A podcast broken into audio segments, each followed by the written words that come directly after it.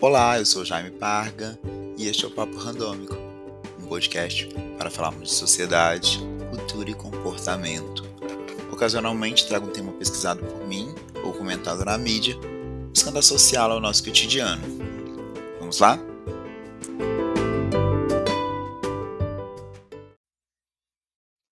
Hello, hello, hello, hello! Quinta-feira e olha eu aqui de volta, cumprindo a agenda da semana, hein, gente? Eu prometi, eu tô aqui, hein? Eu tô aqui e eu, eu tô me esforçando, eu tô me dedicando. São quase uma hora da manhã e eu tô aqui gravando esse episódio para vocês porque eu combinei, eu combinei com vocês que eu estaria aqui hoje. Então, assim, tô batendo ponto no nosso encontro e eu vou te pedir que você também compartilhe da sua caridade. E se você não, se, não segue o podcast lá no Instagram, siga arroba Papo Randômico e me siga também na minha rede social, arroba jparga. É, essa comunicação e esse aproxima, essa aproximação é muito importante para que a gente consiga manter uma comunicação além dessa plataforma. Afinal de contas, é por lá que você vai conseguir me mandar uma DM, comentar no card do episódio, falando o que você tem achado, sugerir pautas, falar o que você tem achado dos dias, enfim, tá? É para que a gente consiga conversar, se não de uma forma online, uma vez que essa plataforma não permite essa comunicação, a gente faz isso lá no Instagram. Então, se você não segue, siga arroba papo randômico. Vou aproveitar e dar um recadinho também, que é, me mandem no paporandômico.hotmail.com as histórias de vida de vocês, que seja pedindo conselho, conselho amoroso, conselho sobre a família, sobre as tretas, me contando uma fofoca, porque esse conteúdo também vem aqui em episódios posteriores para que a gente, para que eu consiga falar da vida de vocês, dar alguns conselhos que eu não aconselho que vocês sigam, mas é uma forma também da gente interagir aqui nesse podcast. Se você está ouvindo esse podcast pelo Spotify, aproveita e segue, segue, não só ouve, segue. Clique em seguir e também no Spotify você consegue ativar o sininho de notificação para que toda vez que tiver um episódio novo você seja notificado.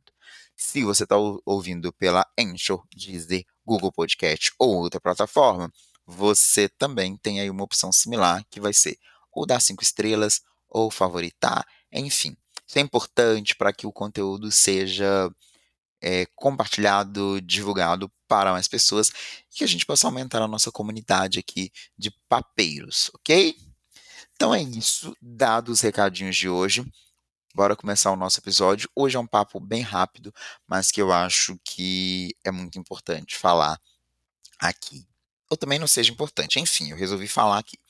É... E aí, se você está aí no planeta Terra, alô, alô, alô, se você ainda não foi abduzido, é, nos últimos dias você tem vido, ouvido, visto, lido algumas polêmicas envolvendo Jade Picon.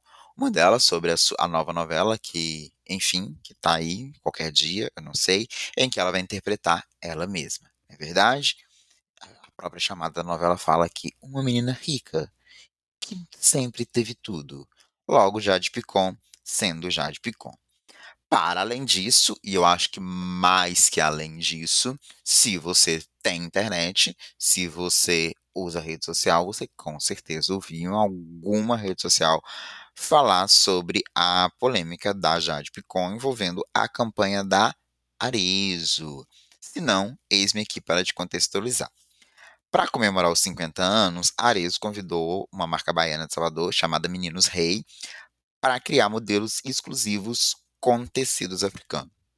O trabalho dos estilistas ficou impecável, como já era previsto, eles estão desfilando, inclusive internacionalmente, mas o que não era esperado partiu da Arezo, ou da agência de publicidade contratada por eles, que escolheu a Jade Picon para estrelar a campanha. E aqui eu já abro um parênteses que o objetivo aqui não é acusar a marca ou a agência responsável pela campanha de nada. Mas alguns pontos desse cenário me chamou a atenção e eu resolvi compartilhar aqui com vocês. Pois bem, nós estamos em 2022, ok? Dois anos atrás, nós tivemos a infeliz morte do George Floyd, que escancarou o racismo dos Estados Unidos e isso reverberou por, pelo mundo, mas reverberou mais ainda em sociedades que são estruturadas em cima da, escra da escravização africana, como é a nossa história aqui no Brasil. O assunto sobre a morte do, do, do, George Floyd até hoje vive em voga, vira e mexe a gente tem alguma notícia ou alguma atualização sobre as acusações dos policiais. Semana passada, se não me engano, eu vi algo nesse sentido. É, ainda esse mês, ou pouco tempo, tempo atrás, nós tivemos também a repercussão do caso do filme da Disney da Ariel, que traz aí uma protagonista negra, e aí novamente acendemos aí as discussões sobre representatividade. Dado isso, o que gera o questionamento seguinte: colocar uma famosa branca para representar um produto com referências africanas é ingenuidade ou é estratégia de marketing?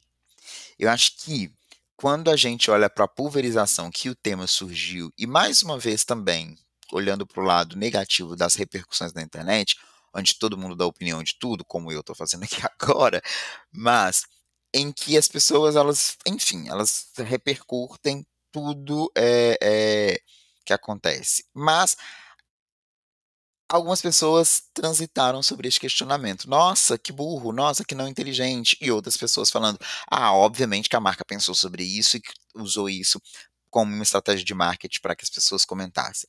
Pois bem, a galera da comunicação, sobretudo da publicidade, sabe o que é brand e de como o marketing social tem sido cada dia mais relevante dentro das empresas, né? É, o marketing social, de maneira simplória, é uma estratégia que visa associar a empresa a causas sociais numa tentativa de criar uma boa imagem diante do mercado.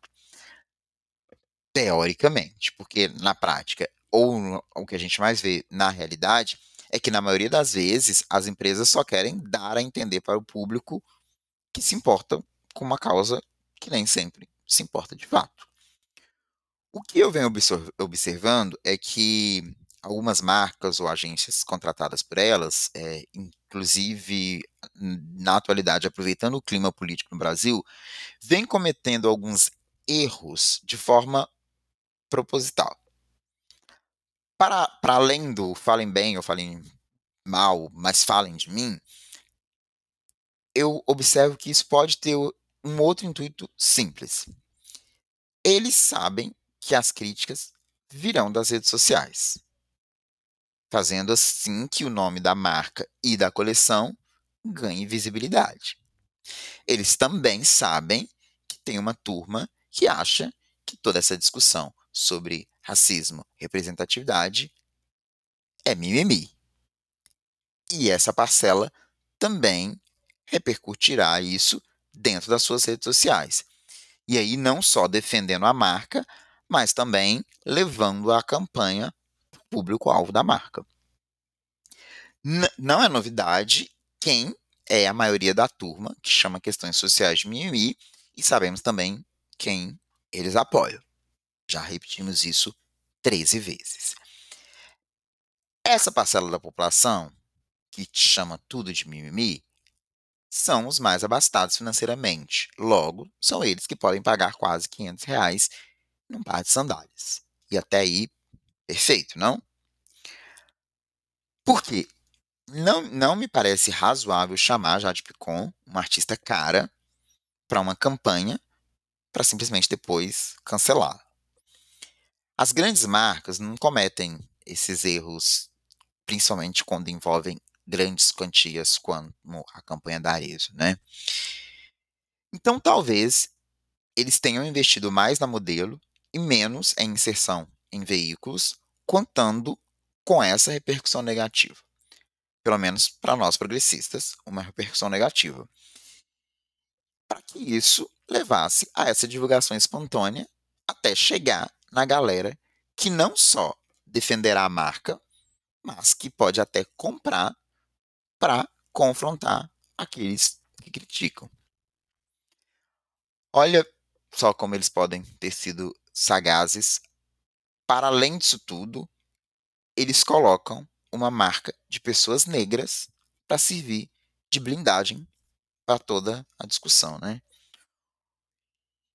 Um outro é, uma, um outro ponto é que eu acho que o foco das críticas nem devem nem deve ser a Jade. Eu também acho que ela não deveria aceitar a campanha, mas também confesso que nessa altura do campeonato eu não espero nada diferente de pessoas como ela.